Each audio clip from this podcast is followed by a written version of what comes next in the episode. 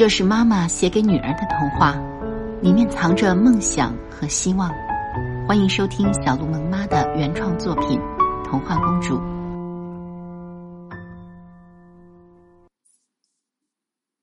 您现在收听的是小鹿萌妈的原创童话《童话公主》第四十一章《老谋深算二》。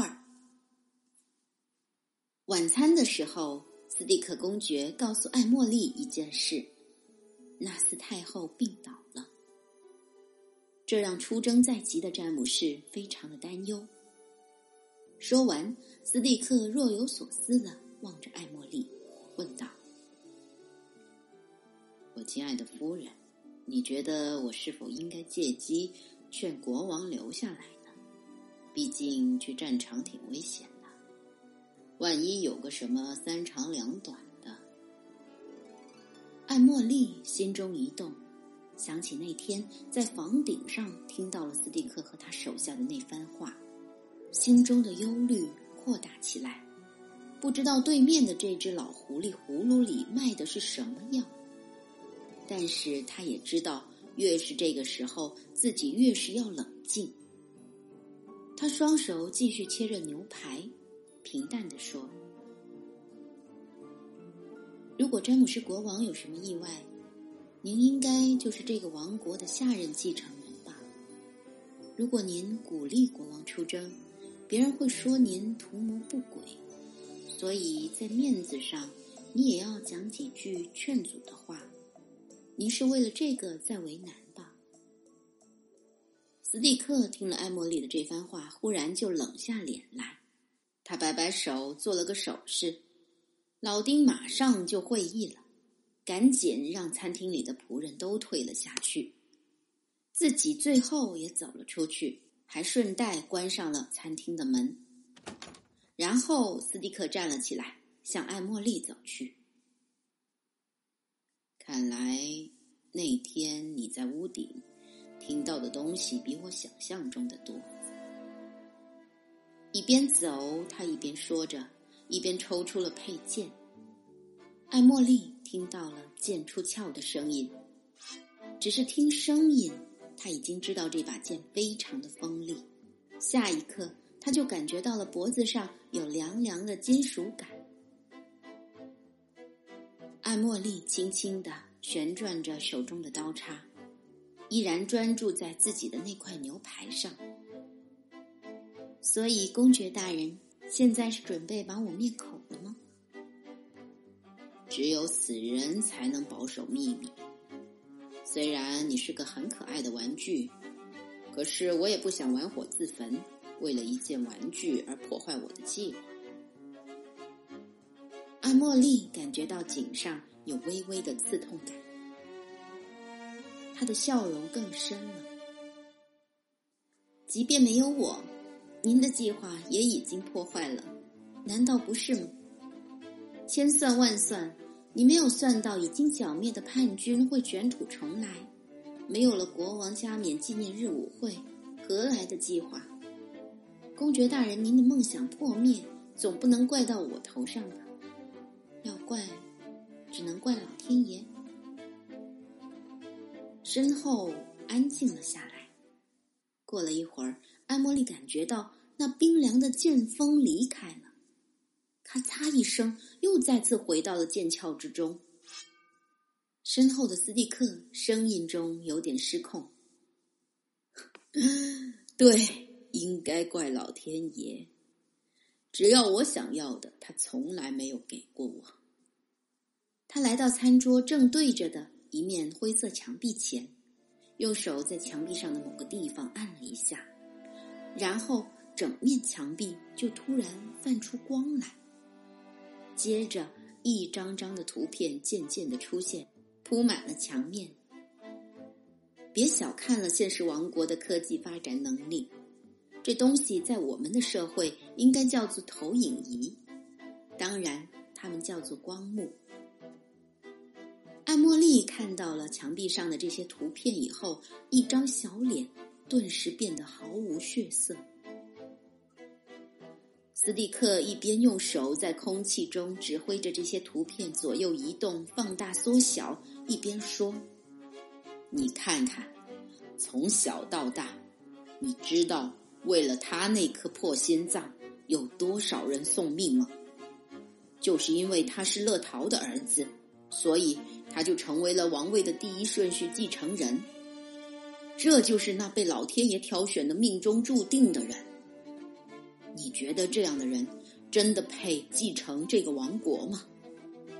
配有这么多人忠心耿耿的拥护他？如果你认为我对那些女孩的所作所为是十恶不赦，那这个人呢？你要怎么评价他？因为这是一个童话，我们也没有必要去渲染血腥。简单的说一下。斯蒂克公爵给艾茉莉看的那面墙上，是一张张的受害者照片。照片下方有编号，照片上的他们是各个年龄阶段的孩子，高矮胖瘦各有不同。拍照的时候，这些孩子已经死亡了，他们身体的心脏部位全被掏空了。只剩下一个硕大的空洞。这些照片足足排满了一面墙。斯蒂克告诉艾茉莉，这些人都是詹姆士心脏的提供者，因为当年乐桃公主生下詹姆士的时候难产而死，而詹姆士生下来就带有严重的先天心脏病。眼看着这条小生命也要跟着母亲乐桃公主一起走向死亡之国的时候，纳斯太后身边的那位豪斯医生想到了器官移植的方法，用其他人的好心脏去替换詹姆士的坏心脏。所以，第一位受害者就出现了。他和詹姆士一样，也是一个刚刚出生的婴儿。詹姆士活过来的时候，这个婴儿则死了。这个方法并没有一劳永逸。詹姆士的身体极度排斥这个外来的器官，所以每个移植过来的心脏基本不超过一年就要报废坏死。下一个受害者接着出现了。直到后来，豪斯医生想到了一半人类心脏、一半机械心脏的方法，这才让受害者人数稍微减少了下来。詹姆斯现在胸腔里跳动的心脏提供者正是五年前一个十七岁的少年。当他被夺取了心脏以后，他的生命也被夺走了，变成了冷冰冰的尸体。